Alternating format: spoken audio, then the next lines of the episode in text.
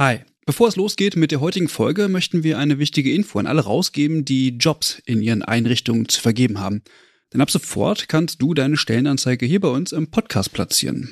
Wir finden das besser als Werbung, weil unsere treuen Hörenden damit Hinweise auf tolle Jobangebote bekommen und Unternehmen diesen Podcast nutzen können, um genau die Zielgruppe zu erreichen. Und wir nerven nicht mit Inhalten, die niemand hören will. Also eigentlich eine Win-Win-Win-Situation. Wenn du also eine Stellenanzeige hast, am besten natürlich für akademisch Pflegende, dann schreib uns eine Mail an hallo@übergabe.de. Übergabe hier mit UE. Wir veröffentlichen dann die Anzeige hier mit den relevanten Infos. Wir freuen uns auf deine Mail und wünschen viel Spaß mit der heutigen Folge.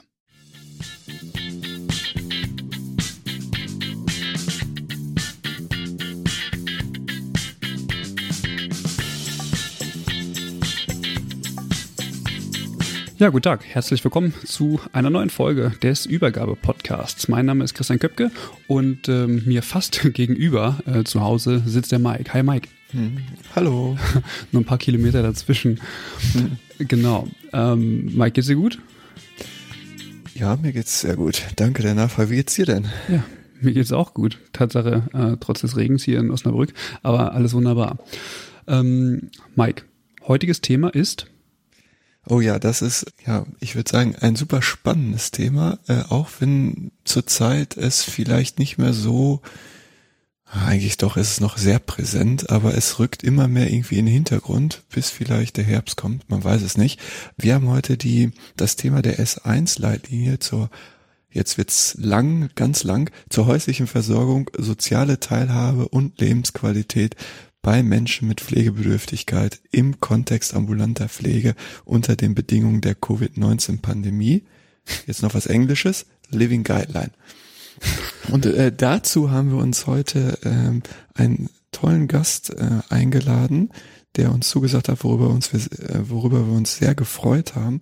Und zwar Herr Professor Fischer. Genau, Mike, du hast Herrn Professor Fischer vorgestellt. Hallo, wir begrüßen Sie recht herzlich. Schönen guten Tag, vielen Dank für die Einladung. Herr Fischer, Sie sind ähm, quasi der Erfinder dieser S1-Leitlinie. Bevor wir ins Thema einsteigen, wollen Sie mal kurz zu Ihrer Person ein paar Worte verlieren und was mich tatsächlich auch interessiert, wie sind Sie zu diesem Thema gekommen und auch zur Leitlinie? Also ich bin, glaube ich, nicht der Erfinder dieser Leitlinie. Das ist das Gemeinschaftswerk von vielen, vielen klugen Menschen und ich habe es zusammen mit äh, Professor Kirsten Kopp gekoordiniert. Also erfunden habe ich das nicht. Okay. Äh, ich habe manchmal das Glück, dass ich meinen Kopf dafür in die Öffentlichkeit halten darf. Ähm, so im sonstigen Leben bin ich Professor für Pflegewissenschaft mit dem Schwerpunkt Altenpflege an der Evangelischen Hochschule in Dresden. Bin von Haus aus Diplom-Pflegewirт, äh, studiert in Frankfurt am Main, habe einen Master in Public Health in Bielefeld gemacht und bin an der Charité in Berlin promoviert. Und äh, ja, bin jetzt schon einige Jahre in Dresden und zu dieser Leitlinie bin ich letztlich darüber gekommen, dass wir in Dresden als Schwerpunkt Community Health Nursing seit einigen Jahren verfolgen und ich mir deshalb äh, stärker angucke, was passiert eigentlich in der häuslichen Versorgung, was ist die Rolle von Pflegenden, Pflegefachkräften in der Primärversorgung, in der häuslichen Versorgung.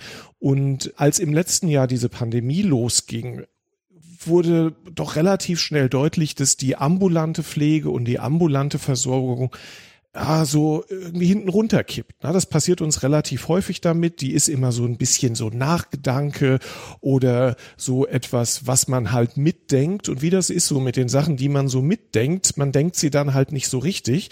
Und deswegen habe ich der Deutschen Gesellschaft für Pflegewissenschaft, die die Trägerin dieser Leitlinie ist, vorgeschlagen, dass wir parallel zu der Leitlinie, die es für die stationären Pflegeeinrichtungen, die Pflegeheime gibt, auch eine für die ambulante Pflege machen sollen. Und der Vorstand der DG Pflegewissenschaft fand das eine gute Idee und so kam das Ganze ins Rollen. Und äh, ich habe dann Mitstreiterinnen und Mitstreiter sowohl aus der Pflege als auch aus anderen Berufsgruppen, aus dem ärztlichen Bereich, aus der Gerontologie gesucht. Und dann haben wir uns ans Werk gemacht. Das ist interessant. Wir hatten zum, also im, im letzten Jahr, ähm, als das äh, mit der Corona-Pandemie, ich sag mal, in der ersten Welle den Höhepunkt erreichte, haben wir auch mit einer Person, das war Thorsten Jürs, aus dem ambulanten Pflegebereich gesprochen. Und es war total erschreckend zu hören, äh, was dort im ambulanten Bereich äh, tatsächlich passiert. Er sagte, äh, dass sie höchstwahrscheinlich Personal freistellen müssen, weil ihnen die Klienten quasi wegbrechen. Und dann dachte ich, oh, was ist das denn für ein, also wie, wie verrückt ist das denn? Überall äh, spricht man von Personalnot und er sagt, er müsste eventuell Personal freisetzen. Also ähm, deswegen finde ich tatsächlich gut, ähm, dass das Thema ambulante Pflege nochmal äh, aufgenommen wird. Und Mike, du hast im Vorsprech auch nochmal gesagt, dass es so im Hintergrund war. Ich finde, es kommt so aus dem oder wieder in den Hintergrund kommt. Ich finde, es kommt so total aus dem Hintergrund, oder? Ambulante Pflege. Ich finde immer, dass das geht total unter, auch in der Berichterstattung. Ja, wobei das war natürlich jetzt mehr auf äh, Corona, äh, auf die derzeitige Situation mit Corona gemünzt. Ähm, was ich mich gerade viel mehr noch gefragt habe, wie kommt es eigentlich, dass, dass die äh, ambulante Pflege oder die Pflege zu Hause so äh, eigentlich nicht gesehen wird oder so hinten rüberfällt? Also woran liegt das? Also warum sind wir so fokussiert auf äh, oder vermeintlich fokussiert auf stationäre Settings? Hm. Ich glaube, während der Pandemie hatte das den Grund, dass natürlich besonders viele Menschen krank wurden und auch gestorben sind, die in der ambulant, äh, Entschuldigung, die in der stationären Pflege gelebt haben, also in Pflegeheimen. Und dass die Gefahr aus einer Public Health Perspektive, ähm, dass sich einzelne Infektionen sehr, sehr schnell auf sehr, sehr viele Menschen sehr, sehr schwierig auswirken, in den Pflegeheimen natürlich größer ist als in der ambulanten Pflege erstmal zunächst. Also das ist vielleicht die Erklärung, weshalb die im Fokus mhm. stand. Ansonsten ist meine These, dass wir in der Tradition der ambulanten Pflege, die ja auch zwar einerseits ganz nach oben heben, ja, und sagen, das äh, ist der größte Pflegedienst Deutschlands, das sind die pflegenden Angehörigen und es gilt ambulant vor stationär, aber es wenig Professionalisierungsschübe und Entwicklungen gab und auch so in vielleicht der Sichtweise der Berufsgruppe viele äh, ja denken, dass die Arbeit in der ambulanten Pflege vielleicht die am wenigsten anspruchsvolle Arbeit ist. Äh, ich glaube, das stimmt nicht, aber sie ist natürlich geprägt dadurch, dass wir ein sehr enges Korsett an Sozialleistungsregelungen haben. Und wenn man es auf den Punkt bringt, ist das, was Pflegefachfrauen, Pflegefachmänner in der ambulanten Pflege leisten, weit weniger als das, was sie leisten könnten und als das, was wir als Pflegefachleute ambulant tun könnten, ähm, weil das nicht ausgebaut ist und weil wir eine Fokussierung im ambulanten Bereich auf die Arztpraxen haben. Ich pointiere mal ein bisschen. Wenn man mhm. ambulante Versorgung und Primärversorgung in Deutschland denkt, denkt man Ärzte. Und man denkt eben nicht Netzwerk. Man denkt nicht, da gehören ganz viele unterschiedliche dazu, die auch miteinander arbeiten müssten.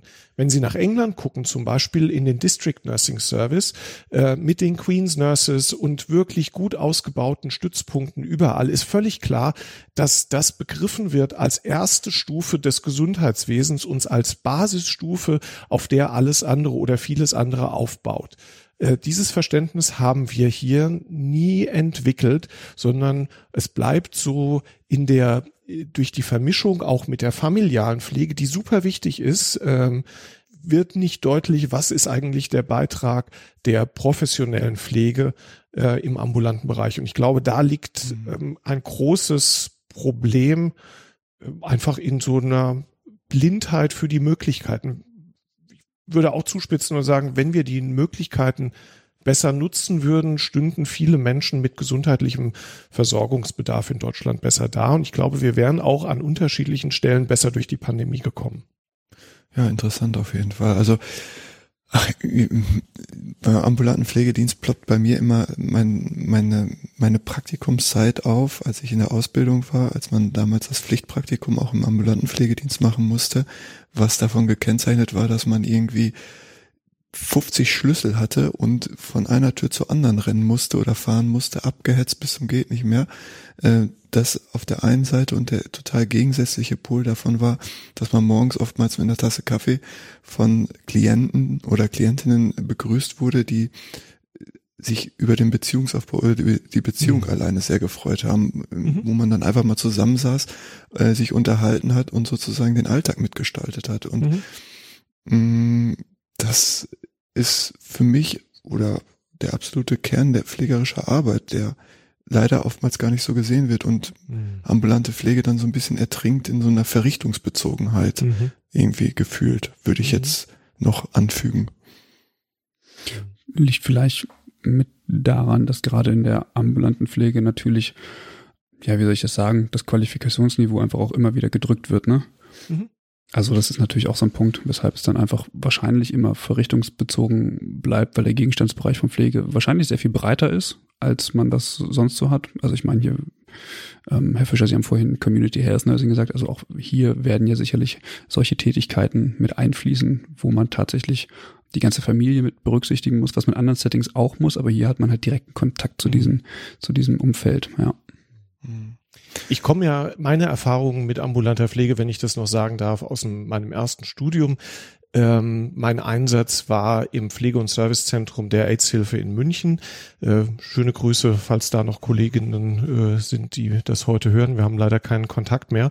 Und das ist in den 90er Jahren gewesen und wir haben damals sehr, sehr, sehr, sehr, sehr viel mehr gemacht, standardmäßig, als das, was heute in der ambulanten Pflege geht. Und ähm, das ging, weil damals Spezialverträge für die äh, AIDS-Spezialpflegedienste äh, mhm. galten, die auch über den äh, über die damaligen sozialrechtlichen Regelungen gingen. Und das war, hatte aber zur Folge, dass unsere Klientinnen und Klienten zu Hause bleiben konnten, dass die auch schwerst krank in ihren Familien bleiben konnten und dass wir da zum Teil Versorgung und gesundheitliche und soziale Versorgung aus einer Hand geliefert haben, die sie heute nicht mehr bekommen können. Und ich sag's direkt, mir will nicht in den Kopf hinein, weshalb das in den 90er Jahren gegangen sein soll und weshalb wir das äh, im Jahr 2021 nicht schaffen wollen oder schaffen können, wieder solche Versorgungsstrukturen aufzubauen. Hm. Ich möchte mal eine, äh, einen Tipp abgeben. Es könnte was mit Geld zu tun haben und dem Finanzierungssystem. Ja, also würde ich jetzt so schätzen. Also ich meine, die großen Player, die großen äh, Ver Verbände, die sind halt entweder in der Langzeitpflege oder eben im Krankenhausbereich. Und da fließt die Kohle. Also mhm. das DRG-Forum sagt, worum es geht. Da wird entschieden, wer im Gesundheitssystem wie viel Kohle bekommt. Und das heißt ja nicht ambulante Pflegeforum. Also, naja. Ähm, ja. Anderes Thema. Ein bisschen, ein bisschen schon. Bisschen. Äh, ja. Nicht, nichtsdestotrotz gibt es jetzt diese S1-Leitlinie. Mike, müssen wir noch mal was zu Leitlinien äh, habe ich, hab insgesamt sagen? Habe ich gerade auch überlegt, aber wir haben ja eine tolle Folge mit ähm, Frau Holle und äh, Frau Siersch. Ja. Ich weiß gar nicht, welche Nummer das ist, aber findet ihr sicherlich unter den zahlreichen Folgen auf der Internetseite, wo nochmal grundlegend ähm, ja der Aufbau und die Arten von Leitlinien und ihre Abstufung nochmal erklärt werden beziehungsweise besprochen werden. Ich glaube, da müssen wir gar nicht so viel drauf eingehen. Was mich viel brennender interessieren würde, für was braucht man denn überhaupt eine S1-Leitlinie in Zeiten von Corona und ambulanter Pflege?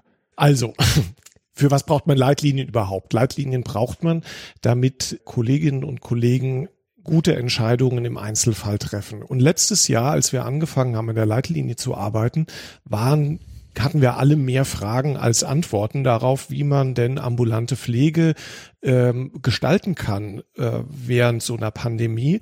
Und äh, das betraf sowohl den Infektionsschutz, das ist nämlich gar nicht so banal, Infektionsschutz im Zuhause von Menschen umzusetzen. Das sind ja keine Krankenhäuser oder Pflegeheime. Und mhm. äh, bei Menschen zu Hause sieht's halt so aus, wie es bei Menschen zu Hause aussieht, ja, Gott sei Dank. Und eine zweite und äh, große Frage war bei diesen bei diesen Vorgaben, die ja auch zu Recht getroffen worden sind zum Infektionsschutz, also Physical Distancing, Kontaktreduzierung und so weiter. Wie können wir denn dafür sorgen, dass das nicht zu vermeidbaren Folgeschäden führt. Denn Menschen sind sozial, äh, wir brauchen Kontakte und äh, wir wissen ja sowieso, dass sowohl pflegebedürftige Menschen, die zu Hause leben, als auch ihre Angehörigen häufig sowieso reduzierte soziale Kontakte haben. Das ist für die sowieso schon immer ein großes Thema und ein Problem.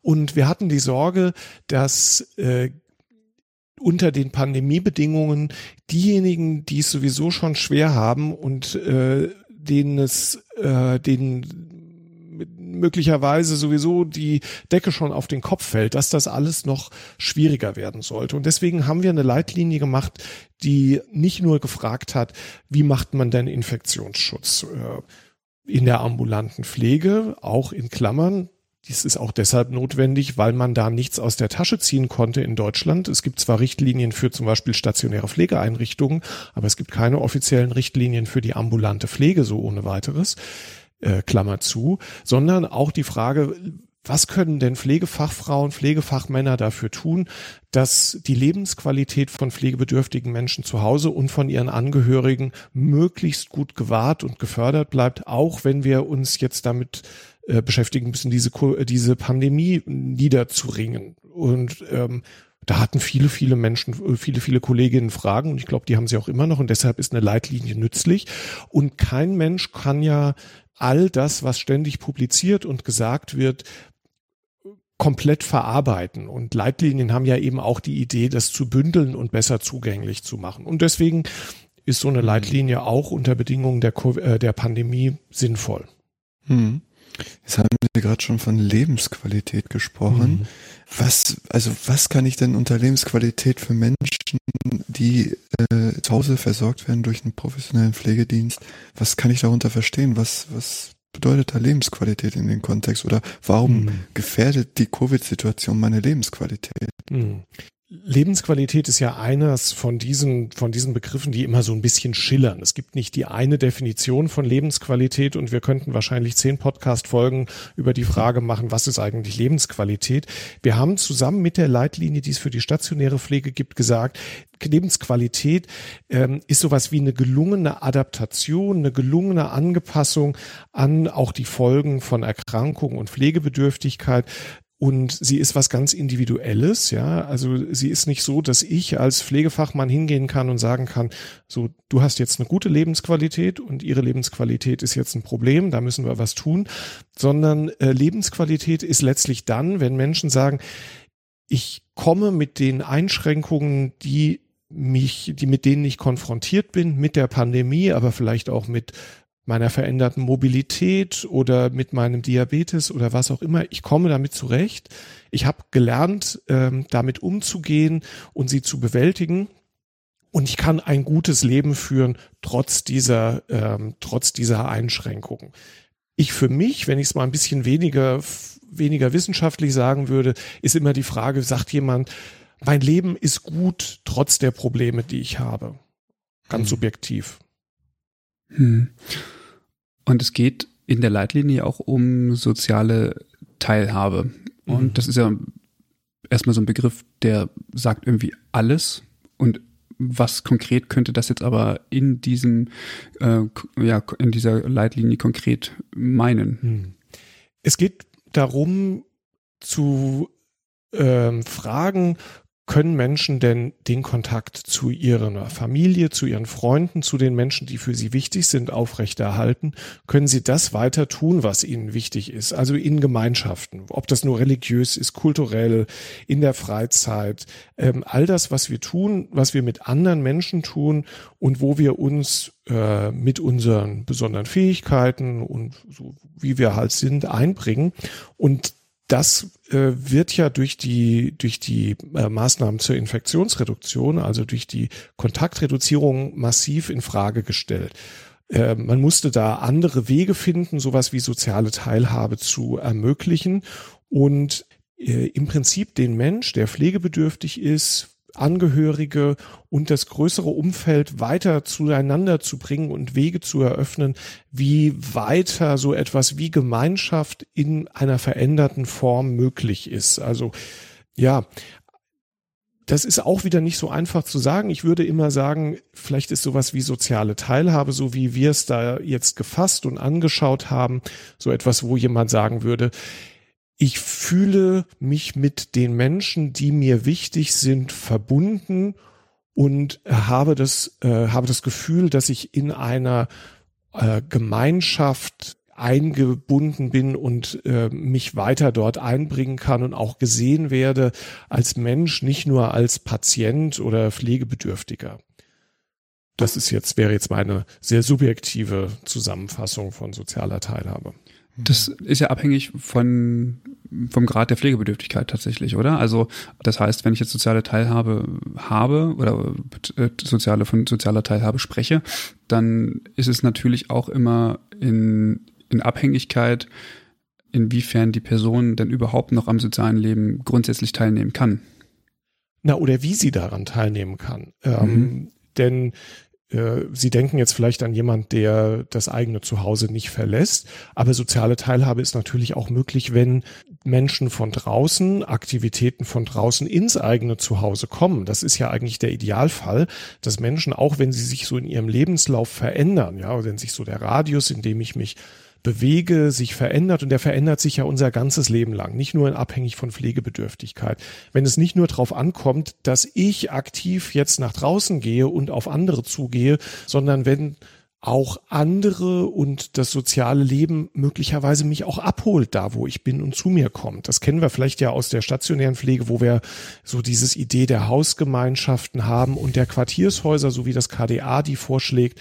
Ähm, ich sehe das ein bisschen multidimensionaler und klar hat Pflegebedürftigkeit da einen Einfluss drauf, aber äh, auch individuell ist es ja unterschiedlich. Also Menschen sind ja sehr unterschiedlich darin, wie viel sie denn äh, teilhaben wollen. Manch einer mag schon als junger Mensch nicht auf die großen Partys gehen und trifft sich lieber mit einer anderen Person und äh, andere Menschen sagen, ich muss raus, ich muss in einen Club, ja, ich brauche die große Gruppe und das bleibt uns ja auch als Mensch mit einer Pflegebedürftigkeit oder im Alter erhalten, äh, weil wir ja so ein bisschen in unseren Persönlichkeiten auch das prägen, was uns dann, ähm, was uns dann so widerfährt.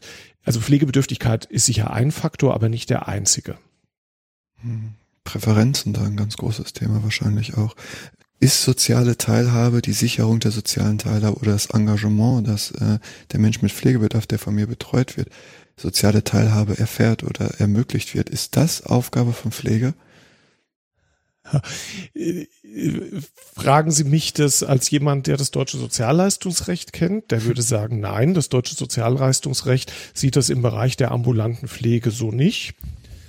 Wenn Sie mich fragen als Pflegewissenschaftler, würde ich sagen, ja, selbstverständlich. Also wenn Sie in unterschiedliche Ideen davon gucken, was Pflege ist, dann äh, sehen Sie darin, dass es darum geht, äh, Leben äh, zu ermöglichen, gutes Leben zu ermöglichen, trotz gesundheitlicher Einschränkungen. Und deswegen, und dafür ist Pflege zuständig.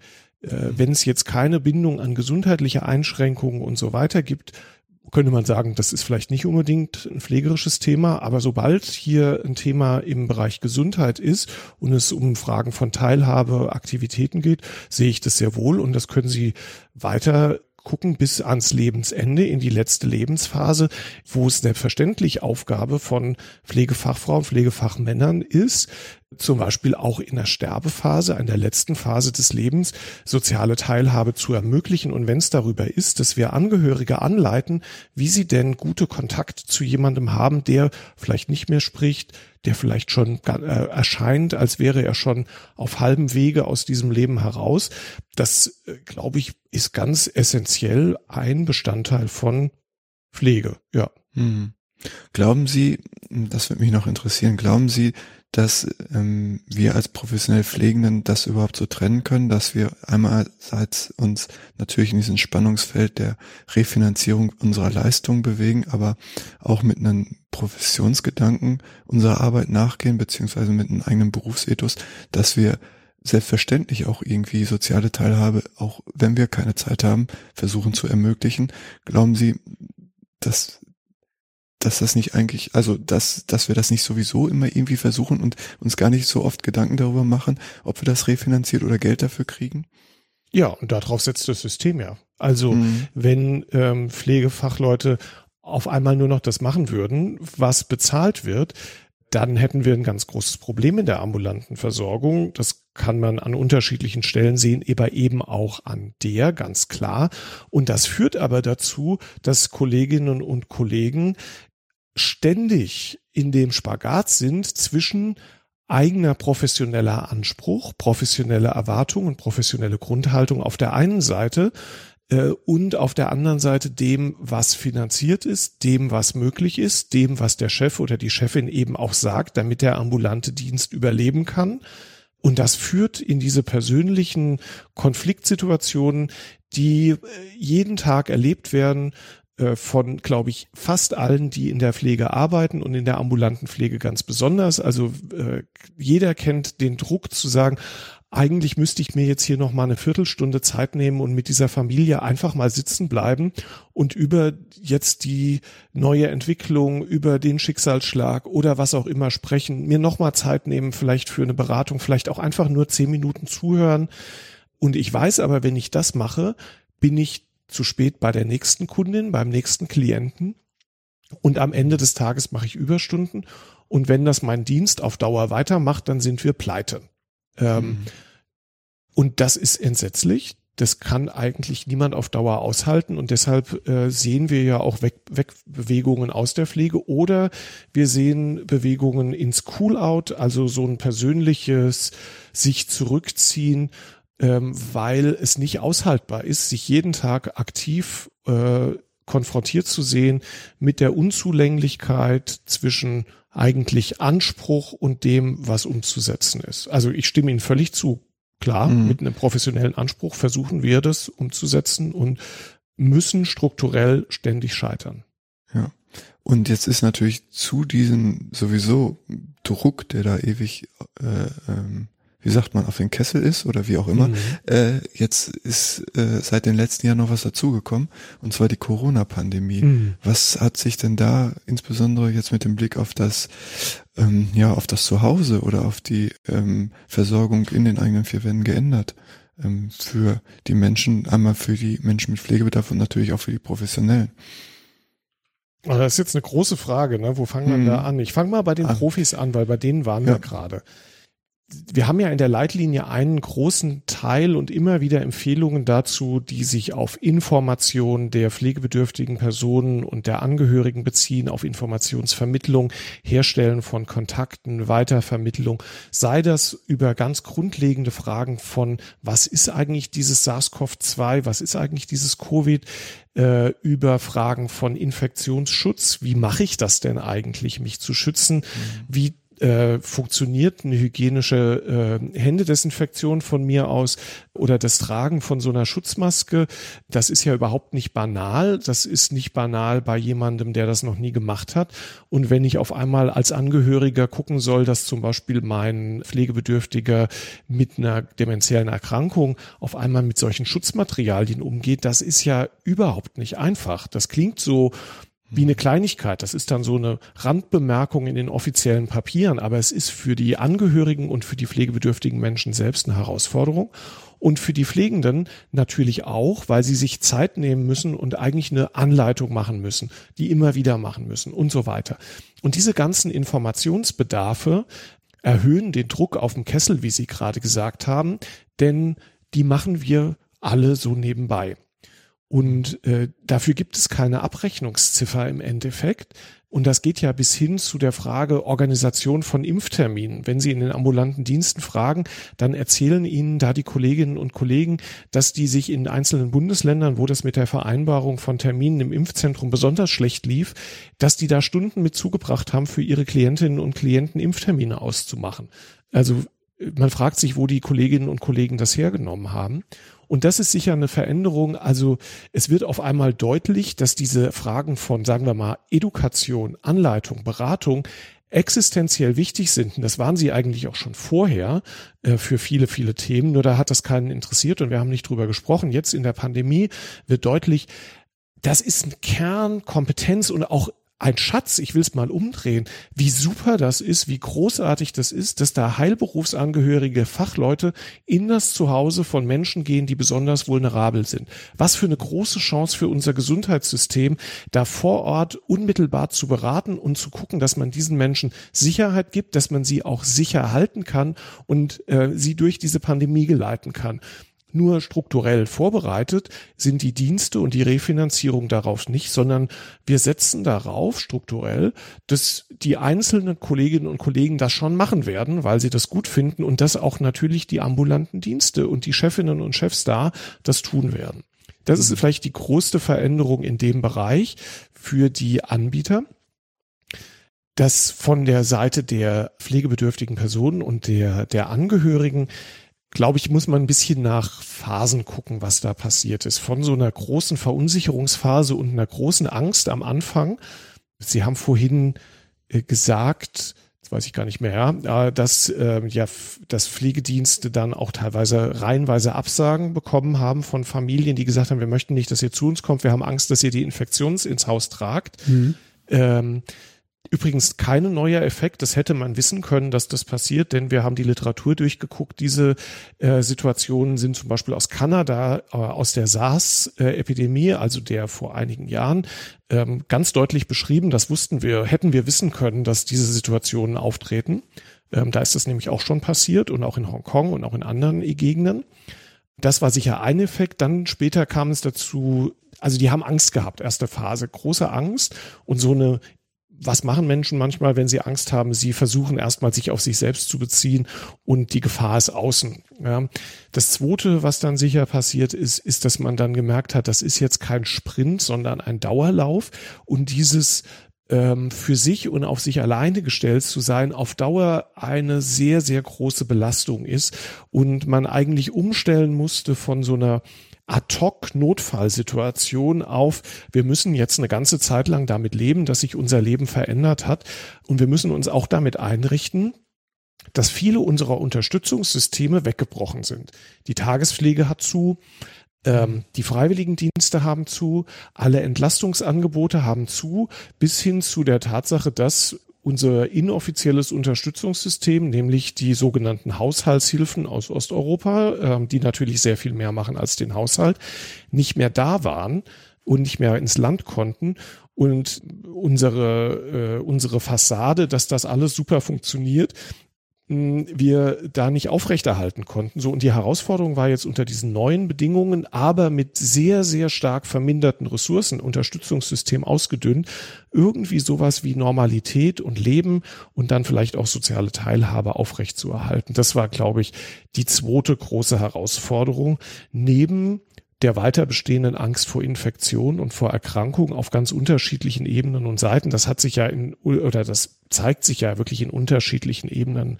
Und sowohl die Angehörigen haben Angst, als auch die Pflegebedürftigen selbst haben oder hatten Angst, sich anzustecken. Und man darf ja auch nicht vergessen, Weder die Beschäftigten in der ambulanten Pflege noch die pflegenden Angehörigen leben ja in irgendwie einer Blase mit den Pflegebedürftigen, sondern die haben häufig eben auch ihre eigenen Familien, die sind noch in anderen Kontexten, so dass es da auch eine Auswirkung gibt, nämlich ähm, dass sich sowohl Beschäftigte in der Pflege als auch pflegende Angehörige oder andere, die ambula äh, in der, äh, in der häuslichen Versorgung unterstützen, sich zurückgezogen haben von ihren sonstigen äh, sozialen Kontakten, um da quasi auch so eine so eine Schutz äh, so eine wie soll man das nennen ja so eine Schutzring zu bilden damit mögliche Infektionsfälle sich nicht ausbreiten über mehrere Familien mehrere soziale Zusammenhänge. Das kann man sich glauben man kann das glaube ich gar nicht unterschätzen in welchen Nöten da die Familien zum Teil waren um gute Wege für sich zu finden. Und jede musste das jede Familie musste das für sich neu erfinden. Ich verwende Familie übrigens nur, um das zu sagen, in einem sehr umfassenden Sinne jetzt hier. Ich meine das jetzt nicht nur biologische Familien, sondern auch Freundeskreise und so weiter, die zusammenhalten und mhm. sich gegenseitig unterstützen. Das heißt, Problem erkannt in dem Sinne. Genau, jetzt ist der Ball an die ambulante Pflege gespielt worden, in der ähm, Leitlinie auch. Und was kann denn jetzt getan werden, nachdem diese, ja, diese umfassenden Problembereiche, die Sie jetzt auch äh, so beschrieben haben, eigentlich, ja, also was kann ein ambulanter Pflegedienst tun, um diesem Problem zu begegnen, sage ich mal so. Mhm. Jetzt in der in der aktuellen Situation, glaube ich, kann man kann man das in verschiedene Bereiche unterteilen. Also wir haben so den Bereich, wo es wirklich um Infektionsschutz geht. Da geht es sowohl um Informationen, Anleitung, Beratung, um Selbstschutz, aber auch für die Beschäftigten und darum ähm, eben sicherzustellen, äh, dass man dabei im Falle einer Infektion möglichst das Eindämmen gedämmt. Ja, das ist sozusagen das eine. Das nächste ist aus meiner Perspektive, und das geht häufig vergessen, und das war eine wichtige Frage zu Beginn, dass die ganz normale körpernahe Pflege aufrechterhalten wird. Ähm, also sowas wie eine gute Mundpflege zu machen, ja, eine gute äh, Nasenpflege weiterzumachen, wenn das notwendig ist. Am Anfang gab es da durchaus äh, Probleme dabei und auch Sorgen, ob das denn eine gute Idee ist und weil wir ja nicht ganz genau wussten, wie die Übertragung ist. Aber auch an die Mobilität zu denken, wenn Menschen eben die eigene, das eigene Zuhause kaum noch verlassen können und Anregungen dafür zu geben, wie die Mobilität gefördert werden kann. Da kommen wir natürlich sofort an die Grenze, weil im Grunde müsste man das viel strukturierter machen. Das geht aber mit den Leistungspaketen, die wir haben, äh, nicht. Und ähm, grundsätzlich ist auch eine Aufgabe der ambulanten Pflege zum Beispiel dafür zu sorgen, dass Infektionsverdacht nachgegangen wird. Und das spielt dann damit hinein, dass für die Kolleginnen und Kollegen der ambulanten Pflege die Zusammenarbeit mit den anderen Akteuren im der häuslichen Versorgung wichtig ist. Also seien das die Hausärztinnen und Hausärzte ganz häufig, und äh, da eigentlich auch der Koordinationsaufwand höher ist als sonst. Das ist auch ja so ein Bereich in der ambulanten Pflege, der nicht vergütet wird, aber die ambulanten Pflegedienste machen ja häufig das Versorgungsmanagement schon jetzt. Das kommt auf alle Fälle auch dazu. Ich würde sagen, so zusammengefasst, auch was so die, die Aufrechterhaltung von oder auch die Unterstützung der Angehörigen angeht, geht es eben auch darum, denen zu helfen und sie zu informieren, sie weiterzuleiten, sie ihnen Informationen und Ansprechpartner zugänglich zu machen.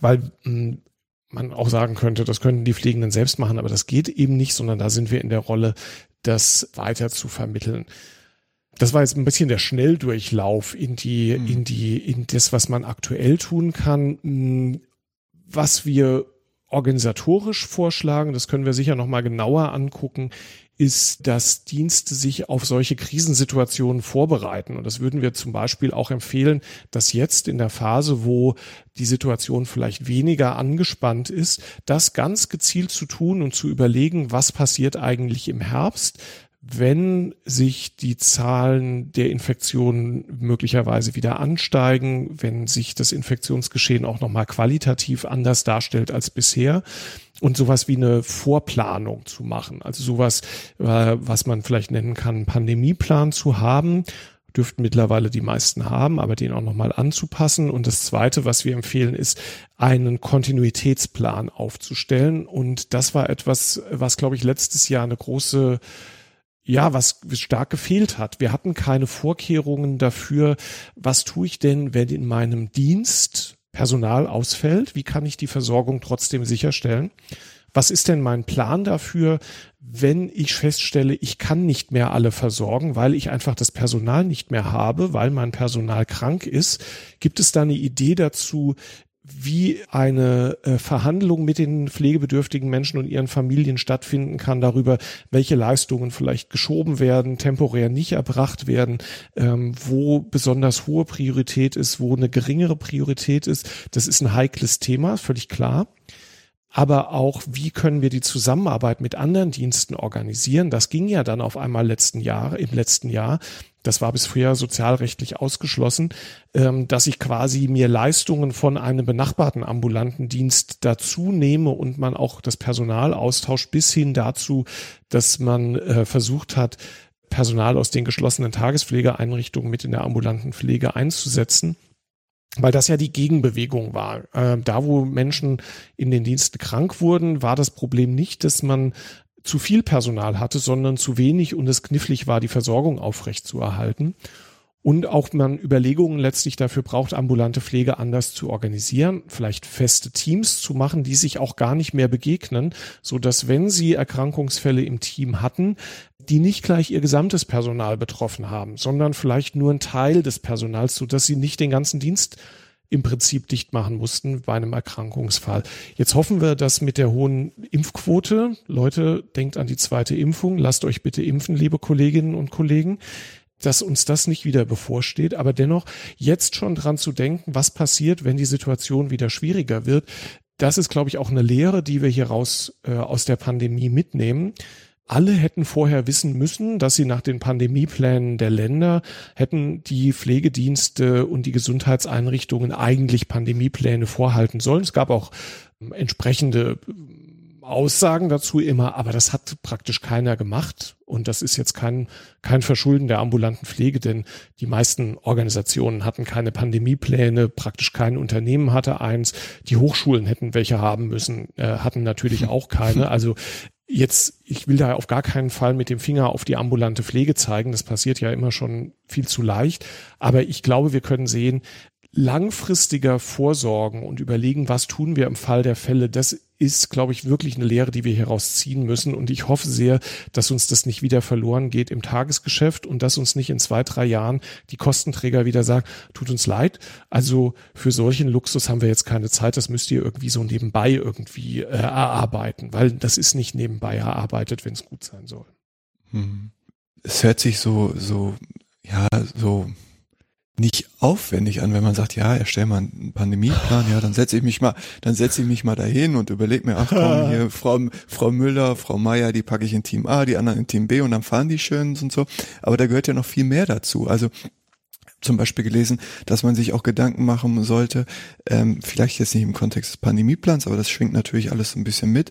Ähm, wie möchte der Mensch mit Pflegebedarf denn versorgt werden, wenn der zum Beispiel an Covid erkrankt ist? Was mhm. sind seine Präferenzen? Mhm. Ähm, wie gehe ich da vor? Wie schaut's aus? Möchte mhm. er vielleicht nochmal ins Krankenhaus? Mhm. Möchte er vielleicht nicht ins mhm. Krankenhaus? So, mhm. ähm, können Sie da noch ein bisschen was zu sagen? Vielleicht. Also zunächst mal, aus meiner Perspektive ist die Erarbeitung von solchen Konzepten wie Pandemieplänen, Kontinuitätsplänen überhaupt nicht banal. Ähm, es gibt ein mhm. paar Vorlagen von den Verbänden, aber das ist, äh, wenn es vernünftig sein soll, muss man da Arbeitszeit und Gehirnschmalz reinstecken und das auch regelmäßig wieder angucken. Und ich würde auch sagen, wir sind ja jetzt erst auf viele Themen gekommen, die uns vorher gar nicht so klar waren das ist nicht nebenbei gemacht. Hm. Wie gesagt, wenn man in die Literatur, in die internationale guckt, hätte man feststellen können, da sind verschiedene Themen schon angesprochen worden, aber das ist natürlich überhaupt nicht leistbar durch einzelne ambulante Dienste. Und aus meiner Perspektive ist es auch eine Aufgabe der Landesbehörden, die dafür zuständig sind und gegebenenfalls der Kommunalbehörden, die Dienste dabei zu unterstützen.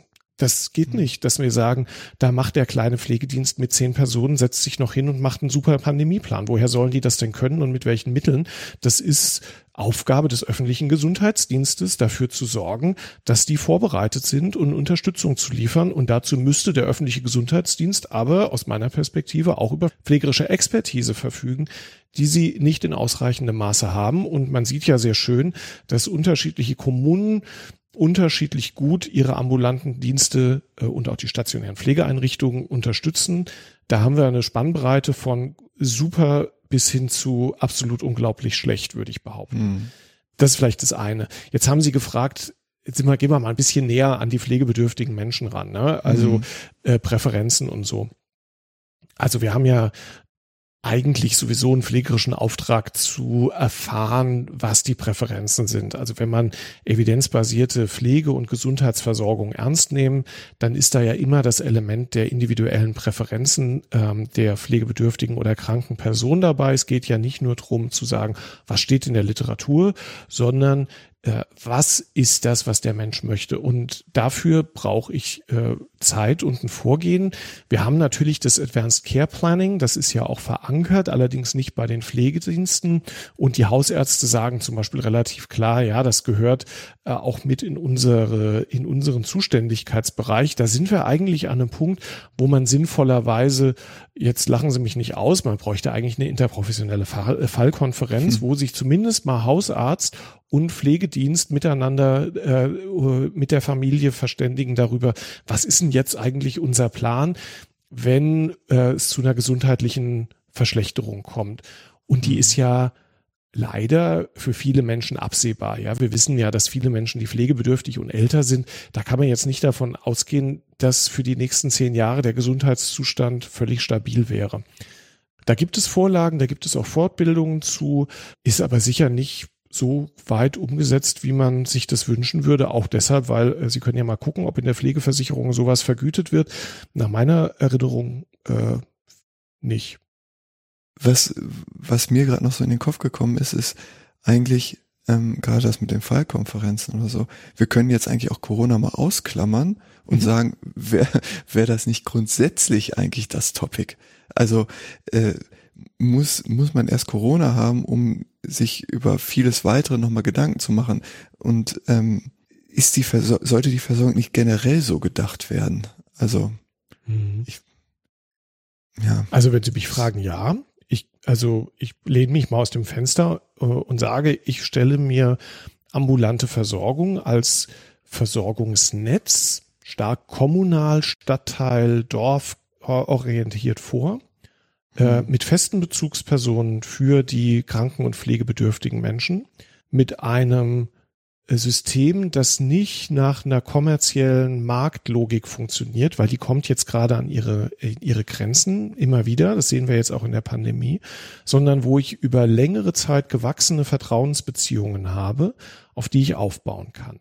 Und ich habe ja vorhin schon gesagt, Community Health Nursing interessiert mich. Ich habe auch nicht umsonst das District Nursing Modell aus England genannt. Man könnte aber auch diverse andere Länder sagen, wo ich eben eine örtliche Zuständigkeit habe, wo ich im Idealfall ähm, schon lange, lange bevor es zu schwierigen gesundheitlichen Situationen und Krisen komme, weiß, wer lebt wo, die kennen mich vorher schon und es mhm. gibt eine Vertrauensbeziehung. Ganz klar. Und wenn wir aber ein System haben, wo wir sagen, ich suche mir äh, in einer Marktlogik, suche ich mir jeden einzelnen Anbieter aus und die sind dann irgendwie, sollen irgendwie zusammenarbeiten, dann kommt das sehr schnell an eine Grenze und auch die, äh, die, der Anspruch, den die Hausärzte ja an sich selbst haben, nämlich stark als Fallmanagerinnen und Fallmanager zu arbeiten, den kriegen ja viele gar nicht umgesetzt. Selbst mit bestem Willen schaffen die das nicht, weil die haben genau die gleiche Begrenzung, die wir in der ambulanten Pflege haben. Die haben nämlich auch keine Ressourcen dafür. Und ich glaube, dass viele Hausärztinnen und Hausärzte super Partner wären und sich eigentlich ein System von so festen Verantwortungs Tandems oder Gruppen für die Versorgung auch wünschen, also zumindest die, mit denen ich zu tun habe, äh, und von denen ich höre und äh, darüber hoffen würden, dass sie aus so dieser Hamsterradversorgung und dieser Stückelversorgung rauskommen können. Und das würde in der Tat bedeuten, ne, dass sowohl der Pflege, die, die Pflegefachfrau als auch die Hausärztin auch mal ähm, bezahlt Freiraum dafür bekommen, sich nach Absprache mit der krankenpflegebedürftigen Person zusammenzusetzen und zu sagen, so, jetzt war hier ein Einschnitt, Sie waren im Krankenhaus, da ist jetzt, weiß ich nicht, Sie kommen jetzt nach Hause, Sie haben äh, eine Mobilitätseinschränkung nach einem Schlaganfall. Lassen Sie uns mal zusammen eine halbe Stunde vielleicht nur mal darüber sprechen, was denken wir denn, wie es jetzt hier weitergeht. Und das erinnert nicht umsonst ähm, dran an das Trajektmodell nach Corbin, hm. Ähm, wo diese Verlaufskurvenarbeit ja einen ganz zentralen Bestandteil äh, einnimmt oder eine ganz zentrale Position. Diese Frage, was denken wir denn jetzt, was die Projektion des weiteren Verlaufs ist, um diese Verlaufskurven bei chronischer Krankheit und Pflegebedürftigkeit eben aufeinander abzustimmen und dann auch gut gestalten zu können. Mhm. Ja, stimme ich Ihnen sofort zu. Hätte ich gerne, mhm. würde ich mich sehr freuen, wenn wir äh, in diese Richtung kämen. Würde aber dann auch bedeuten, dass wir vielleicht auch sowas wie ambulante Pflegedienste gar nicht mehr haben, sondern dass eher sowas wie Gesundheitszentren oder so in Betracht kämen, die im Stadtteil mhm. oder im District agieren. Ich finde ja. Aber man ähm, braucht doch die ambulante Pflege. Also ambulare, sprich Pepedes, zu ja. den Personen hingehen. Ja, das ja meine ich ja, das meine ich ja, aber das, ich muss ja. ja. nicht, ich muss ja nicht, ich muss es nicht mal ambulante Pflege nennen, äh, weil ich da schon eine Trennung herbeiführe, sondern ich pack sie einfach alle unter ein Dach, wo äh, Integrated Care Ansatz oder was, die aber auch rausgehen. Oder okay. wie auch immer. Mhm. Das kann man sich bestimmt ganz unterschiedlich vorstellen, wie man das macht. Geht ja weniger um die Frage, braucht es ambulante Pflege? Ja, die braucht es, sondern mhm. wie ist die abfinanziert, äh, organisiert? Und ich mache mich bestimmt bei einem Teil der Kolleginnen und Kollegen unbeliebt, aber aus meiner Perspektive haben einzel kleine ambulante Pflegedienste sind keine gute Perspektive fürs Gesundheitswesen. Genauso wenig wie kleine ambulante äh, oder kleine Einzelpraxen in der Therapie und so weiter, weil das einfach nicht ordentlich ineinander greift, sondern es braucht stärker integrierte Strukturen und ich finde Gesundheitszentren eine gute Möglichkeit. Man könnte sich auch, wenn man eine unserer beliebten Möglichkeiten haben möchte und sagt, ein bisschen Wettbewerb ist schon eine gute Idee. Ich weiß nicht, ob ich das unterschreibe, aber ich erkenne an, dass das für uns gesellschaftlich ähm, eine, ähm, häufig ein Weg ist, den unsere Gesellschaft gerne geht. Man könnte ja auch sagen, man hat zum Beispiel Ausschreibungen, ja, also man vergibt mhm. einen bestimmten Stadtteil für eine bestimmte Reihe von Jahren an einen bestimmten Dienst oder eine Gruppe von Diensten und nach fünf Jahren kann sich äh, kann sich ein neues Konsortium bewerben, zum Beispiel, ja. Und dann müsste man noch ein Steuerungselement einbauen, das den Bürgerinnen und Bürgern Mitsprache darüber gibt, wie das aussieht. Denn ähm, ein kommunales Gesundheitszentrum, jetzt habe ich hier das Kommunal eingebaut, oder ein auf den Stadtteil bezogenes Gesundheitszentrum ist ja nicht per se in jeder Hinsicht besser, sondern man muss, glaube ich, dann, wenn man so eine stark ähm, örtlich bezogene Struktur hat, klug darüber nachdenken, wie kriegt man die Bürgerinnen und Bürger, und ich sage jetzt absichtlich nicht die Patientinnen und Patienten und die Pflegebedürftigen, sondern die Bürgerinnen und Bürger in die Steuerung einbezogen. Die müssen wirklich was sagen können darüber, welche Art von Versorgung sie möchten und die müssen darauf auch Einfluss nehmen können. Hm. Was natürlich dann die Pflege natürlich stark mit einem Blick oder ja, mit einem gesellschaftlichen Auftrag auch äh, ausstattet. Aber den äh, haben wir doch. Also wir sind ja ein Heilberuf, ja. Äh, wenn wir kein Heilberuf wären, äh, würde nicht der Bundesgesetzgeber einen Ordnungsauftrag haben, dann hätten wir kein Pflegeberufegesetz. Es gibt einen gesellschaftlichen Auftrag, nur den machen wir nicht stark genug. Mhm. Auch als Berufsgruppe nicht, ja, den, mhm. den, den machen wir nicht stark genug. Das, glaube ich, ist auch etwas, wo wir unsere Kommunikation ändern müssen. Die Recht Rechtfertigung für äh, die Forderung nach besserer Ausstattung und mehr Kompetenzen oder auch Pflegekammern muss eben sein, das erfüllt, nur so können wir den gesellschaftlichen Auftrag ähm, gut erfüllen oder besser erfüllen. Hm. Glauben Sie, dass das ist auch der Grund, warum man so wenig von ambulanten Pflegediensten oder von der äh, Versorgung zu Hause ähm, gehört hat während der Pandemie oder in der Zeit in der Pandemie? Also gefühlt habe ich, habe ich persönlich von, von Not oder von schwierigen Situationen in der Außenwahrnehmung nichts mitbekommen. Also stationäre Langzeitversorgung ganz mhm. klar, Krankenhaus intensiv auch kritisch, aber ähm, professionelle Versorgung zu Hause, also kann ich, kann ich hm. aus dem Stegreif jetzt keinen Nachrichtenartikel irgendwie beschreiben, dass irgendwie mal gesagt wurde, Stabilität ist irgendwie gefährdet oder die Menschen hm. sind auf einmal gezwungen, öfters ins Krankenhaus zu gehen, weil der ambulante Pflegedienst nicht mehr kommen kann oder die Menschen hm. sind verängstigt, äh, liegen oder können sich nicht mehr selbst versorgen oder wie auch immer. Da hm. gefühlt nix.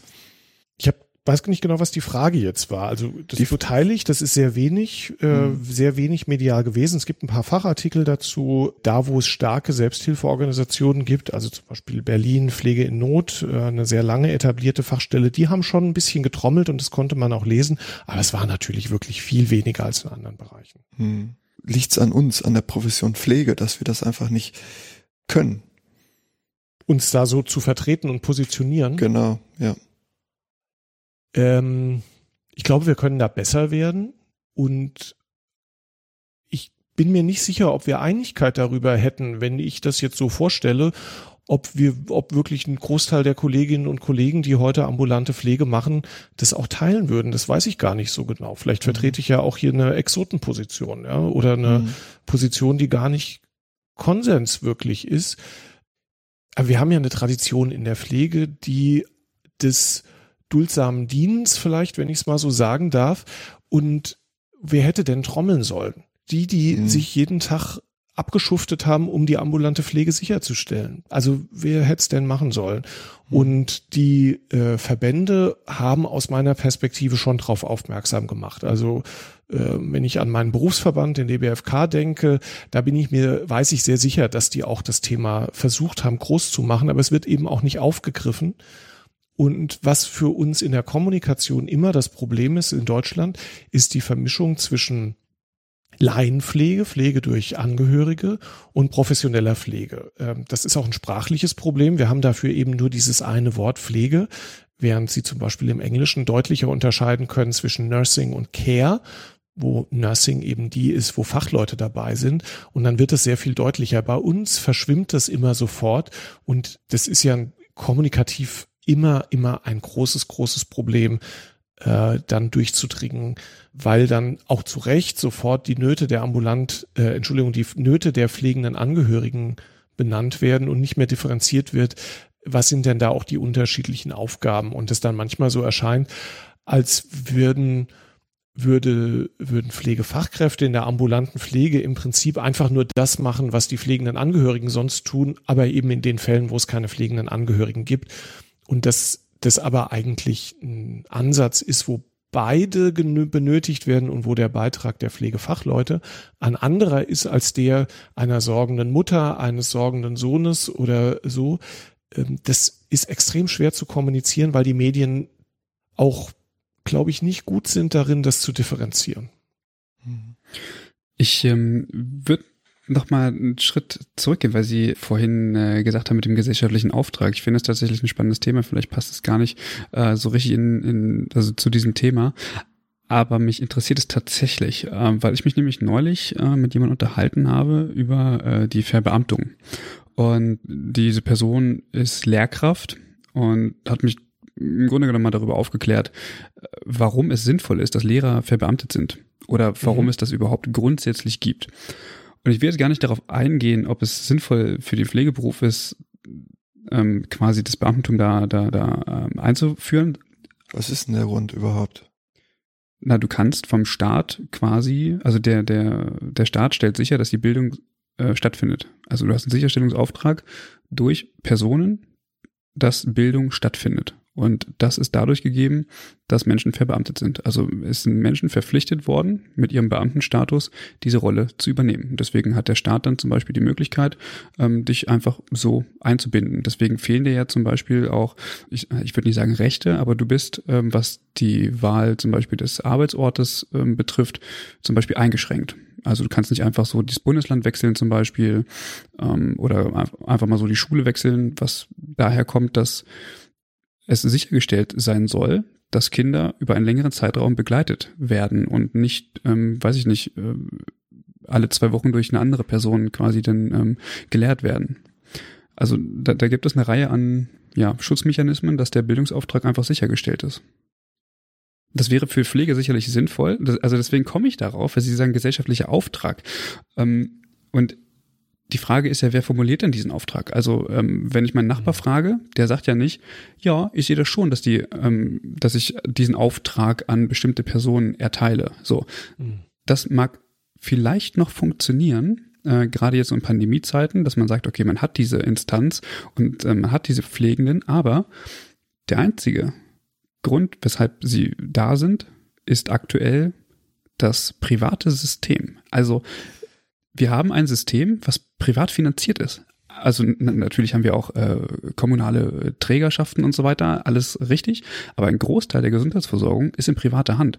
Und ich kann jetzt diesen gesellschaftlichen Auftrag zwar haben, aber der ist, der kann ja nicht sichergestellt sein durch wirtschaftlich oder kapitalistisch agierende Unternehmen. Das funktioniert ja nicht. Also ich meine, auch der gesellschaftliche Auftrag zu sagen, wir müssen Übersee fliegen, ähm, kann ja nicht dadurch äh, sichergestellt sein, dass Airbus und Boeing Flugzeuge bauen.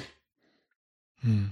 Was mir gerade in den Sinn gekommen ist, wegen der Kontinuität oder so, aber gesellschaftlicher Auftrag. Ich komme auf jeden Fall, wenn ich in Deutschland geboren werde, komme ich ja in Berührung mit einer Lehrkraft. So, also das heißt, die Chance ist groß, dass ich irgendwie in die Schule muss.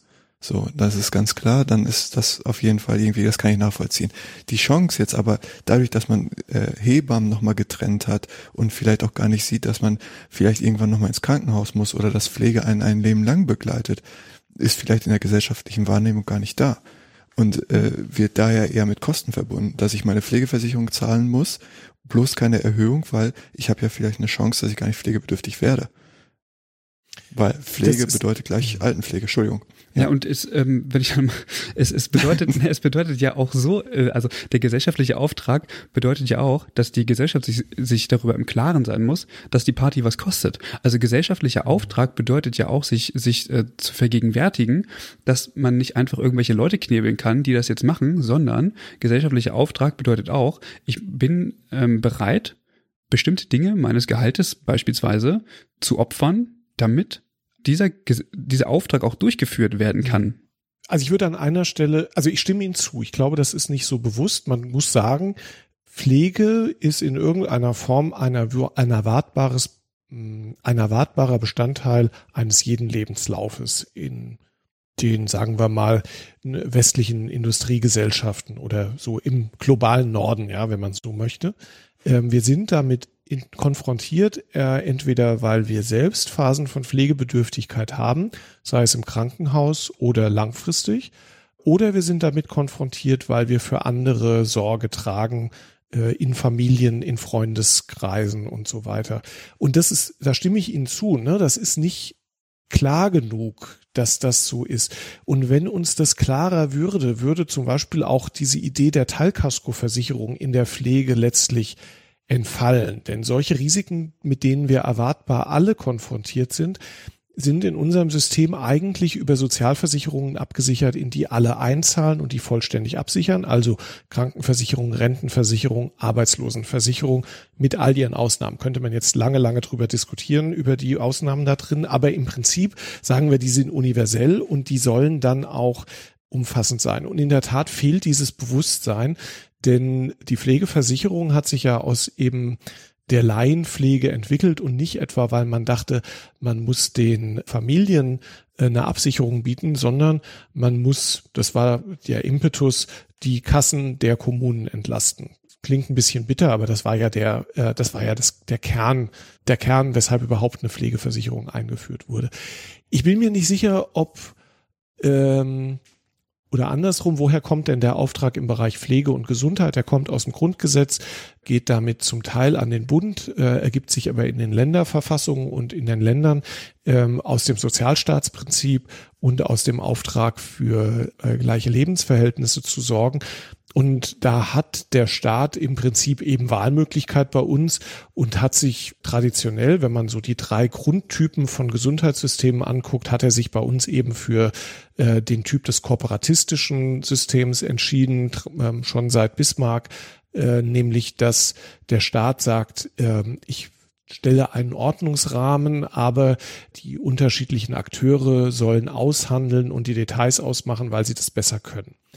Und was eben für den Bereich Pflege da nicht, was den Bereich Pflege zum Beispiel vom Bereich ärztliche ähm, Heilkunde unterscheidet, ist aus meiner Perspektive eben der Schritt zur Profession und die Anerkennung als Profession. Denn wenn äh, es gesellschaftlich akzeptiert würde, dass Pflege einen eigenen professionellen Auftrag hat, der für die Gesellschaft so zentral ist, dass er nicht anders erfüllt werden kann. Und ich würde behaupten, den gibt es. Ja, also ähm, Leben ähm, trotz gesundheitlicher Einschränkungen, Prävention, diesen Auftrag gibt es und den kann im Moment niemand anders als unsere Berufsgruppe erfüllen dann brauche ich gar nicht unbedingt, brauche ich einen Rückhalt in der Bevölkerung, aber letztlich ist es Aufgabe der Parlamente, das zu entscheiden, so wie sie das bei den anderen Heilberufen auch gemacht haben, um dort zum Beispiel Kammern einzurichten und das vorwegzunehmen.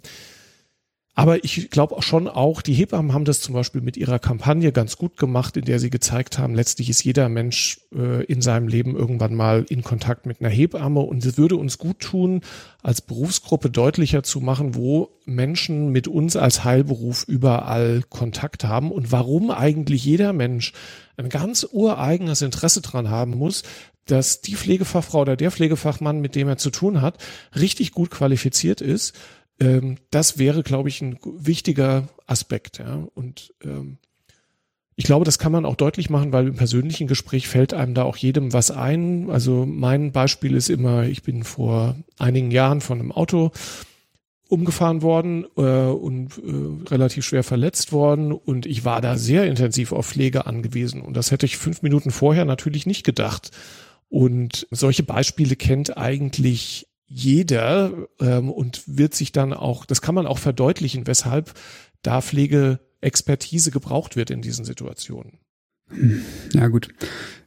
Dann würde ich sagen, also, also ja. Nee, also, was nee. war denn jetzt los, Christian? nee, ich habe überlegt, ob ich da nochmal drauf eingehe, aber ich glaube, es wäre vielleicht gut, gut, wenn wir wieder zum Thema zurückkommen, zur, zur, zur, zur, zur Leitlinie. Jetzt will ich aber wissen, was du sagen wolltest. Ja, also ich hätte jetzt, also mich würde interessieren, wie man das denn hinbekommt, dass die Gesellschaft davon Wind bekommt und dahinter steht. Ähm, und Soll ich Ihnen was sagen? Hm. Machen Sie doch mal, ein, überlegt euch doch ein eigenes Thema daraus zu machen. Die neu gewählte Präsidentin vom äh, Deutschen Pflegerat, Christine Vogler, ich glaube, die denkt da über das Thema auch nach. Und die hat spannende Sachen bestimmt dazu zu sagen. Ja, wäre vielleicht ein schönes eigenes Thema, weil das führt jetzt ja tatsächlich von der Leitlinie weg. Ja. Ähm, aber es ist ein, äh, also diese Frage, was ist das Bewusstsein für Pflege und haben wir überhaupt in der Berufsgruppe ein ähnliches Bewusstsein? Ja, oder geht das vielleicht auch aufgrund der unterschiedlichen Traditionen? Altenpflege kommt aus einem anderen Kontext als die Krankenpflege und nochmal ein bisschen anders als die Kinderkrankenpflege und nochmal anders als die Hebammen. Ähm, geht, ist die Breite in der Berufsgruppe schon sehr groß. Ja, und mir ist schon klar, dass das, was ich hier vertrete, wenn mich mit 100 Kolleginnen zusammenstünde, hätte ich bestimmt 30, die mir einen Vogel zeigen würden. Hm. Ja. ja. ja. Na gut, kommen wir mal zurück, ähm, kommen wir mal zurück äh, zur, zur Leitlinie. Hm. Herr Fischer, Sie haben vorhin ähm, auch die Angehörigen hm. angesprochen. Und jetzt ist es ja so, dass äh, Pflegende oder in ihren, ihren Tätigkeitsbereich natürlich auch die Unterstützung der Angehörigen gehört. Und ähm, mich würde jetzt äh, interessieren, im, im Rahmen der, der Pandemie, welche Rolle grundsätzlich die Angehörigen spielen, weil es sind ja eigentlich dann auch die Kontakte nach Möglichkeit gering zu halten. Aber wie kann Pflege hier tätig werden, um Angehörige trotzdem entsprechend mit einzubeziehen? Also die Kontakte gering zu halten, das würde ich gar nicht, ich glaube, das kann man gar nicht so sagen, sondern die Kontakte vielleicht zu selektieren, mhm. ähm, weil de facto natürlich die ambulanten Pflegedienste ja nur einen Bruchteil der pflegerischen Versorgung und der Tagesbegleitung leisten können. Und ähm, der ambulante Pflegedienst dann aber auch für die Angehörigen, äh, die sich vielleicht zu so einer, zu so einer äh, Corona-Bubble, das nennen die Kollegen in England und die Freundinnen in England nennen das so, also die, wo die sich dann zu so engeren Gemeinschaften zusammengeschlossen haben mit den Pflegebedürftigen und wenig andere sehen, das sind die Pflegedienste dann häufig und die Mitarbeiter äh, der Hauptkontakt in den Rest des Lebens und sind da, glaube ich, auch wichtig für und sind auch so der Partner für die Gedanken, die die pflegenden Angehörigen haben und da auch für ganz praktische Unterstützung. Also nicht nur für Fragen, was mache ich denn hier eigentlich mit dem Infektionsschutz und was tue ich denn damit, es meinen Menschen, denen ich hier pflege, gut geht, sondern auch ganz praktisch, wie kann ich denn zum Beispiel ähm, Infektionsschutzmaßnahmen wirklich ganz praktisch umsetzen? Soll ich in der Wohnung was verändern und was kann ich da verändern? Ähm, ich sehe uns da als Profis wirklich als Partner der pflegenden Angehörigen und als Unterstützung. Und da gibt es vielleicht zwei Spannungsfelder, die man oder ein Spannungsfeld, das man immer im Blick behalten muss. Wir kommen als Profis, als Pflegedienste in das Zuhause von Menschen. Und äh, wir sind da nur zu Gast. Das ist vielleicht erstmal eine Binsenweisheit. Äh, aber das hat natürlich eine Auswirkung darüber, darauf, was ich denn da eigentlich tun kann. Ich kann nicht bestimmen, so und so wird es jetzt gemacht. Das geht nicht.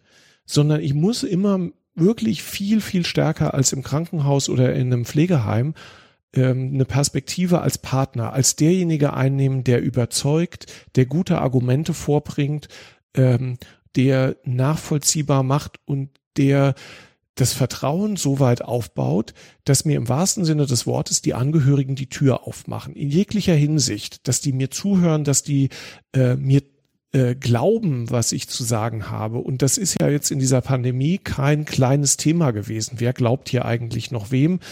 wie schwierig das ist. Und da sind übrigens auch ambulante Dienste durchaus in schwierige Situationen gekommen.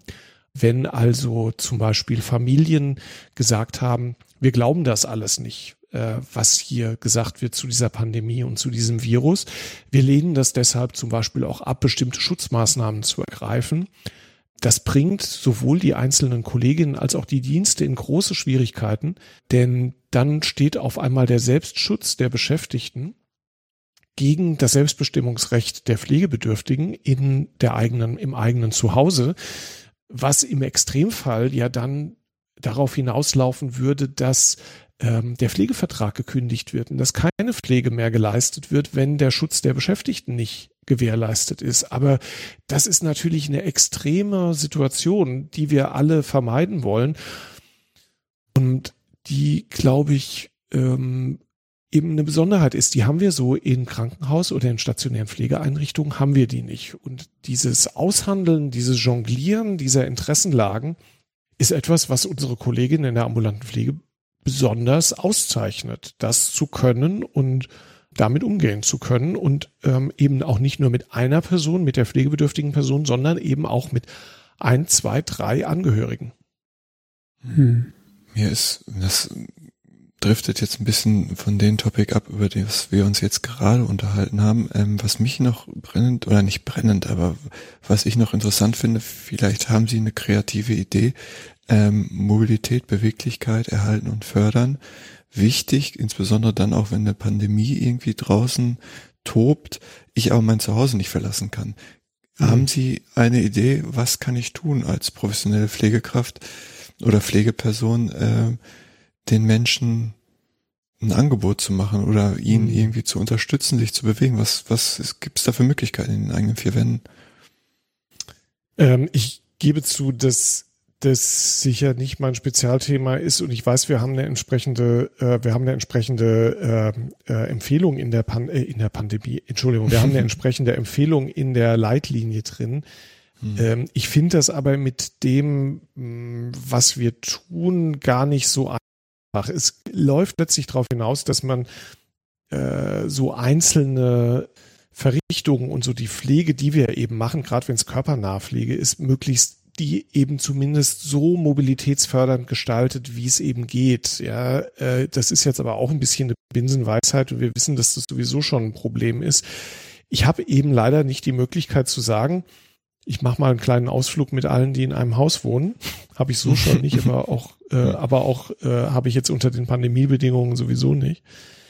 Ähm, ich gebe zu, dass ich glaube, dass das im Moment extrem schwierig ist das zu schaffen. Es ist eher so eine ermutigende äh, Funktion. Es ist möglicherweise mal ein Begleitdienst äh, vermitteln, wenn das unter den Infektionsschutzbedingungen geht. Und im Moment geht's ja. Ne? Also wenn wir davon mhm. ausgehen, wir haben niedrige Inzidenz, ja, und ich hoffe, dass viele Menschen eben vollständig geimpft sind, dann kann man das schon machen und auch während der Pandemie wäre es natürlich gegangen mit entsprechender äh, Vorkehrung. Also bevor jemand überhaupt nicht mehr läuft, ist es sicher, würde ich, jetzt möge man, gibt es bestimmt Menschen, die mir widersprechen, aber ich würde sagen, in den Zeiten wäre es zum Beispiel sinnvoll gewesen, Menschen zu ermutigen und zu sagen, ziehen Sie sich eine Maske auf, ja, und gehen Sie auch mal ums Haus, weil wir wissen, dass viele mhm. Pflegebedürftige auch davor einfach Angst hatten, vor die Tür zu gehen und ähm, so eine Ermutigung zu geben und zu sagen, das ist in Ordnung, machen Sie das, ja, das ist sicher genug und Sie brauchen auch die Bewegung. Das ist, glaube ich, das, was man am ehesten noch tun kann. Hm. Wie erleben Sie das zurzeit? Ähm, Gibt es da Bestrebungen ähm, vom Land oder vom Bund, äh, irgendwie Forschungsprojekte auszuschreiben, die sich auch mal mit dieser Thematik irgendwie beschäftigen, damit man nächstes Mal besser darauf vorbereitet ist? Mir sind keine bekannt. Hm. Ähm, eine äh, Arbeitsgruppe der Deutschen Gesellschaft für Pflegewissenschaft hat sich gerade ähm, zur Aufgabe gemacht, zu durchleuchten, welche Forschungsprojekte und Forschungsförderung es für solche explizit pflegerischen Themen gibt äh, im Bereich Covid, um eben auch zu gucken, sind da nicht Lücken drin, denn die großen Fördertöpfe äh, beschäftigen sich mit diesen Fragen überhaupt nicht. Es ist ja wahnsinnig viel Geld locker gemacht worden und das ist auch gut so, ja, großartig, dass das so geklappt hat. Äh, und da sind auch gute Strukturen aufgebaut worden. Also die Kooperation der Unikliniker untereinander ist natürlich hervorragend, muss man sagen. Das hätte man vorher ja nie gedacht. Aber so das ganz alltagsnahe, mir ist nichts bekannt dafür, muss ich sagen. Sie haben ganz zu Beginn auch die ja, multiprofessionelle Zusammenarbeit äh, nochmal angesprochen oder zumindest nochmal so angerissen. Und jetzt ist es ja natürlich so, dass auch im, im, im Rahmen der ja, pandemischen Phase das natürlich auch nochmal wichtiger geworden ist, weil plötzlich diese, diese Settings ja ein Stück weit auch verschlossen sind. Und ich frage mich jetzt, wie kann eine solche Zusammenarbeit weiterhin so funktionieren, wie sie vorher etabliert wurde. Also dass weiterhin gut Informationen laufen und trotzdem auch die Belange der jeweiligen pflegebedürftigen Personen zu berücksichtigen. Bin mir nicht sicher, dass ich die Frage richtig verstanden habe. Würden Sie es nochmal sagen, bitte? Also mich interessiert, wie denn die, ja, die multiprofessionelle Zusammenarbeit jetzt weiterhin mhm. funktionieren kann, wenn tatsächlich diese, dieses ambulante Setting mh, mm, weniger zugänglich ist. Also ich, also ich frage mich, ähm, ist die Zusammenarbeit mit anderen Professionen genauso gewährleistet in einer pandemischen Phase oder eher nicht? Weil Ach so. Ich, ich habe jetzt zum Beispiel im Hinterkopf, der Hausarzt hat zum Beispiel sehr viel mehr zu tun und vernachlässigt mhm. eventuell seine Hausbesuche. Aber wie kann es jetzt mhm. gelingen, dass trotzdem relevante Informationen zwischen den Professionen ausgetauscht werden mhm. ähm, und dass der Versorgungsstatus da, mhm. da nicht drunter leidet? Also wir haben von diversen Pflegediensten und Einrichtungen gehört, die sich sehr eng äh, telefonisch und auch auf strukturierte Art und Weise zum Beispiel mit den Hausärzten ausgetauscht haben und auch ausgemacht haben, wer geht zum Beispiel wann äh, zu dem Pflegebedürftigen nach Hause. Die haben also stärker in diesen Koordinationsaufwand investiert und da, wo die Zusammenarbeit schon gut etabliert war, hat zum Beispiel der Hausarzt stärker auch die Pflegenden genutzt, um abzuklären, wie die Situation ist. Und wir haben ja in der Leitliniengruppe auch die Deutsche Gesellschaft für Allgemeinmedizin dabei. Und äh, die ärztlichen Vertreter wünschen sich auch, dass das stärker etabliert wird und eine stärker strukturierte äh, Zusammenarbeit eigentlich auch äh, ankommt. Äh, ich glaube, das geht. Ich stelle mir vor, wenn ich fantasieren dürfte oder mal in andere Länder gucken dürfte, haben wir ja, hätten wir ja über Digitalisierung und über digitale Tools sowieso die Möglichkeit, sehr viel besser zusammenzuarbeiten. Ich wünsche mir, dass sowas schnell kommt, zum Beispiel auch gemeinsame Patientenakten in gewisser Weise und der gemeinsame Zugriff auf Informationen, wo, sagen wir mal, der Pflegedienst, der Hausarzt, die Physiotherapeutin wirklich gemeinsam zugreifen auf die Patienteninformationen, wo wir vielleicht noch zum Beispiel Vitalzeichen mit einfließen haben, so als ganz basale Informationen, weil uns das schon, glaube ich, sehr helfen würde und es eigentlich nicht begreifbar ist, dass wir sowas nicht längst stärker etabliert haben. Vielleicht kriegen wir das jetzt auch hin. Ich glaube, die Akzeptanz, äh, das wird ja häufig gesagt, die älteren Menschen und die Pflegebedürftigen haben dafür keine Akzeptanz. Ich glaube aus meiner sehr subjektiven Sichtweise heraus nicht, dass das die Engstelle ist, sondern gerade die Angehörigen wünschen sich ja stärkere Unterstützung und ich glaube, die wären da auch, viele, viele wären da auch sehr offen und äh, viele Angehörige nutzen ja elektronische und digitale äh, Plattformen sowieso schon für sich. Also das wäre der Ausblick, das stärker äh, miteinander auch digital zu vernetzen. Das ist aber auch ein wirklich leider sehr, sehr dickes, dickes, dickes, dickes Brett, diese, dieses Zusammenbinden. Aber das würde uns helfen, zum Beispiel in der nächsten pandemischen Situation, wenn wir äh, da nicht nur irgendwelche Einzellösungen hätten. Mhm, okay. Mike, hast du noch eine Frage? Ja, äh, ich wollte fragen, und zwar, wenn wir uns ähm, für den nächsten Podcast treffen, in der nächsten Pandemie, würden wir dann über dasselbe sprechen oder äh, hat sich dann die ambulante Pflege grundsätzlich verändert? Ich bin ja ein grundsätzlich positiver Mensch, meistens jedenfalls. Und ich habe jetzt die Hoffnung, dass die nächste Pandemie, die jetzt nicht durch SARS-CoV-2 ausgelöst wird, auch noch ein paar Jahre weg ist. Ich vermute, mhm. ähm, ich werde in meinem Leben noch welche erleben. Gehe ich von aus. Das ist jetzt die zweite große, mit der ich in meinem Leben zu tun habe, nach der AIDS-Pandemie, die uns alle immer auch noch betrifft. Das würde ich gerne nochmal sagen. Wir haben, es ist nicht die erste Pandemie, mit der viele Menschen zu tun haben. Es wird noch weitere geben, da bin ich relativ sicher, wenn ich von meiner geschätzten Lebenserwartung ausgehe. Und ich denke, wenn wir jetzt anpacken und klar machen, was zu ändern ist, dann haben wir auch eine Chance. Es gibt vielleicht jetzt so ein kleines Window of Opportunity, um Sachen anzuschieben, zu verändern und da sind auch viele dran und ähm, ich denke, wir werden Fortschritte machen. Unser Gesundheitswesen ist halt sehr beharrlich und braucht immer ein bisschen, bisschen länger, was aber vielleicht auch den Vorteil hat, dass nicht übers Knie gebrochen wird. Aber lassen Sie uns mal sagen, ja, viele Kernpunkte sind identifiziert. Wir bauen jetzt den öffentlichen Gesundheitsdienst um. Wir schaffen das, dass da auch Pflegeexpertise reinkommt. Und äh, wir haben jetzt ein Verständnis dafür, äh, und schaffen jetzt ein Verständnis für eine stärkere Aufgabenübertragung auf Pflegefachleute in der ambulanten Versorgung und äh, nehmen ihre Kompetenzen auch wirklich wahr, um das Gesundheitswesen zu stärken. ich bin jetzt mal, ich sag jetzt mal, nee, nächstes Mal sprechen wir über andere Themen bei der nächsten Pandemie. ja, okay, perfekt, schön. Da freuen wir uns drauf. Da lasse ich mich ja überraschen, ob das wirklich so ist. Also nicht okay, auf die Pandemie, haben, aber auf Termin, die Themen ja. auf jeden Fall. Ja, in 20 Jahren. Ja. Ich bin in 20 Jahren, ja, kriegen sie mich noch. Wahrscheinlich. Auf jeden Fall.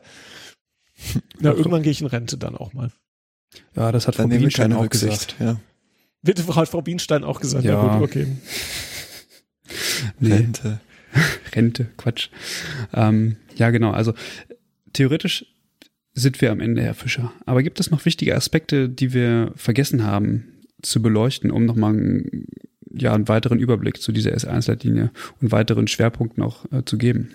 Ich würde vielleicht noch mal drei Sätze dazu sagen, wie geht's jetzt weiter? Denn wir sind ja zu Recht auch dafür kritisiert worden, dass diese Leitlinie eigentlich der Entwicklung hinterherläuft. Das ist immer ein bisschen das Problem mit Leitlinien, dass die Entwicklungsphasen, die Zyklen eigentlich sehr lang sind. Ich würde äh, den Kolleginnen und Kollegen da gerne ein bisschen auf die Schulter klopfen. Das ging jetzt schon sehr schnell, aber natürlich läuft man immer hinterher. Äh, wir haben schon ein kleines Update gemacht. Vorhin wurde ja gesagt, der lange Titel mit Living Guideline, das ist eben nochmal speziell, dass wir auch Kleinigkeiten aktualisieren können, ohne das große Ganze anpassen. Ähm, wir sind jetzt gerade dabei, diese Leitlinie grundlegend zu aktualisieren. Äh, wir haben jetzt gerade äh, die Literatur nochmal, die Literaturrecherche ähm, aktualisiert, sind gerade dabei und werden im Lauf der nächsten Monate das Ausarbeiten nochmal jetzt speziell auf die Covid-19-Situation. Und äh, die Deutsche Gesellschaft für Pflegewissenschaft und auch wir als Leitliniengruppe wollen dann, wenn diese einmalige grundlegende Aktualisierung abgeschlossen ist, diese Leitlinie eigentlich weiterentwickeln. Und das steht noch nicht ganz fest, wie das geht, aber es wird in so eine Richtung gehen, eine sowas zu machen wie eine Krisenvorsorgeleitlinie für die ambulante Pflege. Vielleicht bleibt es auch eine Pandemieleitlinie.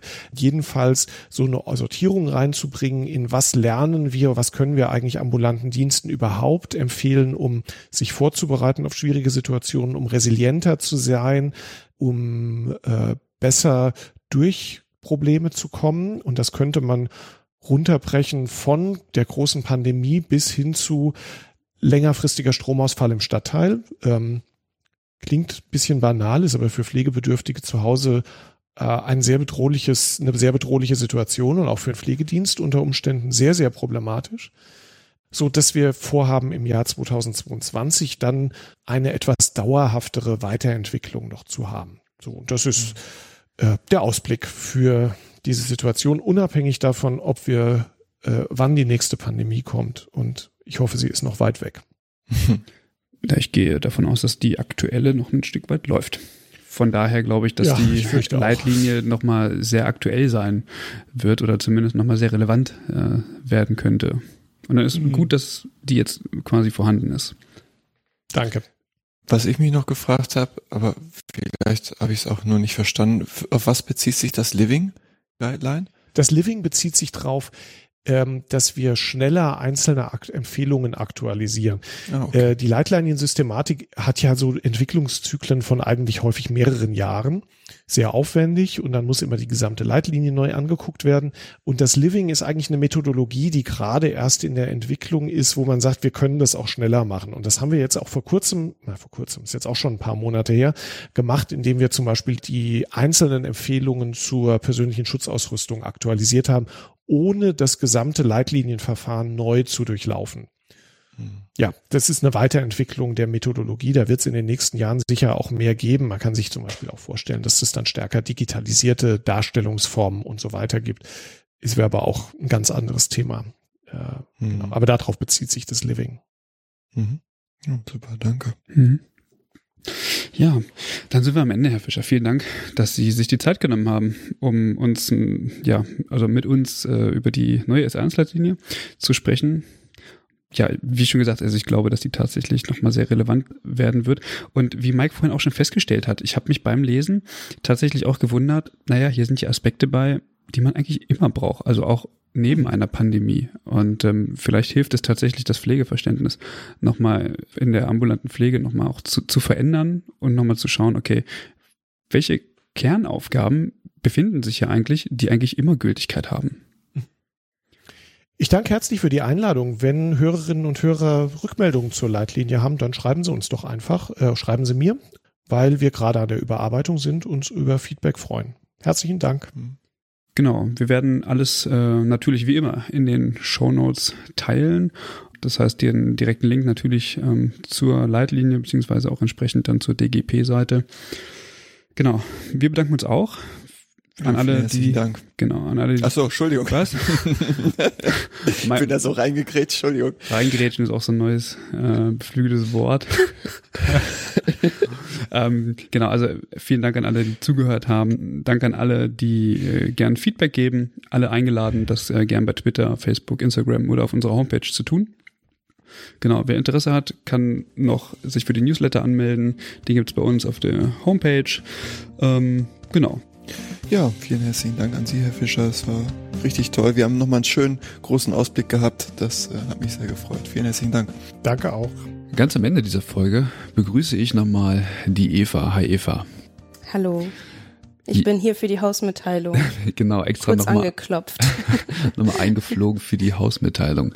Nee, Eva ist deswegen dabei, weil wir nochmal auf die Rückmeldung eingehen wollen zum Thema der Zeitarbeit. Ihr könnt euch erinnern, wir haben äh, mit Matthias Menne ähm, eine, eine, eine Folge zur Zeitarbeit aufgenommen und haben dabei gemerkt, dass das durchaus ein polarisierendes Thema ist und haben entsprechend dazu auch viel Rückmeldung erhalten. Ja, erstmal vielen Dank das für die für die ganze Rückmeldung. Also uns war ja, glaube ich, von vornherein klar und das ist bei uns in der Gruppe tatsächlich, also ähm, innerhalb der Übergabe auch so, dass wir dieses Thema oft und viel in den letzten ähm, drei Jahren diskutiert haben.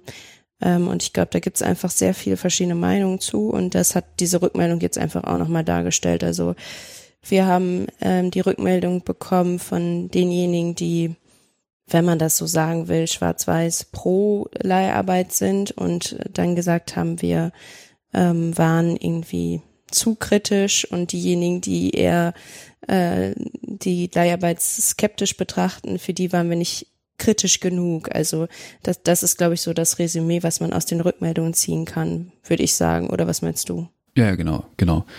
Das ist halt der Punkt. Aber es geht ja darum, dass wir nach Möglichkeit eine, ein breites Spektrum abbilden möchten in unseren Folgen. Der Punkt ist, dass wir versuchen, alle Themen so abzubilden, dass jeder was davon hat und am Ende auch jeder was davon mitnimmt.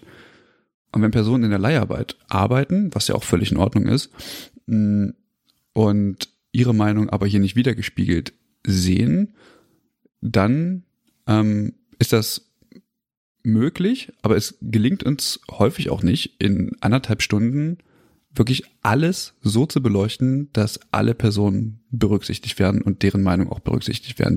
Ähm, und am Ende der Folge muss man auch sagen, sind äh, Matthias Menne und wir auch aufeinander zugegangen und haben beide unsere Pro- und Kontrapunkte nochmal ähm, beleuchtet und haben gemerkt, okay, es gibt Pro- und es gibt eben Kontra-Standpunkte dazu und es ist in Ordnung. Ja, genau. Also vielleicht, ähm, ich glaube, das Thema ist ja auch mit dieser Folge nicht abgeschlossen. Ihr habt ja auch gemerkt, dass wir eigentlich in fast jeder zweiten Folge gefühlt ist das Thema Leiharbeit, kommt irgendwie immer auf oder wird immer angeschnitten. Und da bisher bei unseren äh, vorherigen Folgen, glaube ich, eher die negative Seite oder das, das Kritische daran.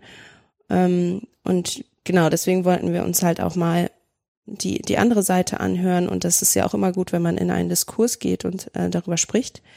Nichtsdestotrotz denken wir durchaus drüber nach, einfach nochmal eine Folge aufzunehmen mit ähm, jemandem, der eine andere Meinung hat. Also wenn jemand von euch sich, ähm, wenn jemand von euch Lust hat, mit uns über das Thema zu sprechen und eine andere Meinung oder eine andere Expertise dazu hat, dann soll er sich gerne eingeladen fühlen. Er oder sie. Genau. Dann äh, kommen wir zur nächsten Hausmitteilung, den Spenden. Wir möchten uns ganz herzlich äh, bei Helmut bedanken, der uns äh, gespendet hat. Vielen Dank an dieser Stelle. Und äh, ich glaube, mittlerweile haben es alle mitbekommen, Hochwasser in verschiedenen Teilen Deutschlands und auch im Ausland. Und äh, wir wollten äh, an dieser Stelle nur dazu aufrufen, gern zu spenden. Also ihr könnt gern spenden, wenn alle unsere Zuhörenden, keine Ahnung, in Zehner irgendwie äh, in diese Hochwassergebiete spenden, dann kommt auf jeden Fall genug an, wenn ihr es nicht ohnehin schon getan habt. wir haben gespendet und äh, da möchten wir uns auf jeden Fall auch bei euch, also bei allen bedanken, die uns hören, weil nur aufgrund der hohen ähm, Downloadzahlen zu unserem Podcast sind wir auch in der Lage, tatsächlich ähm, einen kleinen Teil beitragen zu können in dieser besonderen Zeit. Genau. Also ich denke, es gibt genug, äh, mittlerweile genug Seiten, wo man sich informieren kann, wo man hinspenden kann. Da wollen wir jetzt von unserer Seite irgendwie nicht ähm, da ein Fass draus aufmachen, aber wir wollen, uns ist es einfach ein Anliegen, nochmal darauf hinzuweisen. Ich denke, das hat jeder mitbekommen. Und wie gesagt, eigentlich geht's jetzt darum, euch Danke zu sagen, dass ihr uns immer fleißig hört, weil dadurch ähm, ja konnten wir jetzt eine größere Summe Geld eben an verschiedene Stellen spenden und daher vielen Dank an dieser Stelle. Und ansonsten gibt es noch eine dritte Hausmitteilung. Und zwar macht die Übergabe eine kleine Sommerpause. Oder Christian? Genau, der komplette August. äh, passiert gar nichts. Wir werden jetzt diese, also diese Folge, die ihr jetzt gehört habt, das wird erstmal die letzte sein und dann machen wir eine kleine Sommerpause und im September wird es dann weitergehen. Wir müssen uns auch ein bisschen ausruhen, äh, ein bisschen neue Kraft tanken und dann geht's weiter. Wir nehmen uns das seit zweieinhalb Jahren vor, eine Sommerpause zu machen. Klappt nie, ne? Und wir ja. haben es bisher nie geschafft, weil immer irgendwie dann doch nochmal eine Folge veröffentlichen werden musste wegen Aktualität. Genau, aber jetzt haben wir das äh, so geregelt und deswegen ist das die letzte Folge und wir sehen uns oder beziehungsweise hören uns dann im September wieder und freuen uns dann auf euch. Also es fallen zwei Folgen aus. Ich denke, das ist zu verkraften. Naja, und wer Interesse hat, der kann halt irgendwie nebenher das Pflegeupdate hören, weil das geht erstmal weiter. Und da gibt es genau. keine Pause, weil das ja auch gerade erst begonnen hat. Äh, oder halt die alten Folgen nochmal nachhören. Ja. Genau, also nochmal vielen Dank an Professor Dr. Fischer. Und wir hoffen, die Folge hat euch gefallen und wir verabschieden uns jetzt in den Sommerurlaub. Passt gut auf euch auf und bis dann. Macht was Gutes. Tschüss. Tschüss.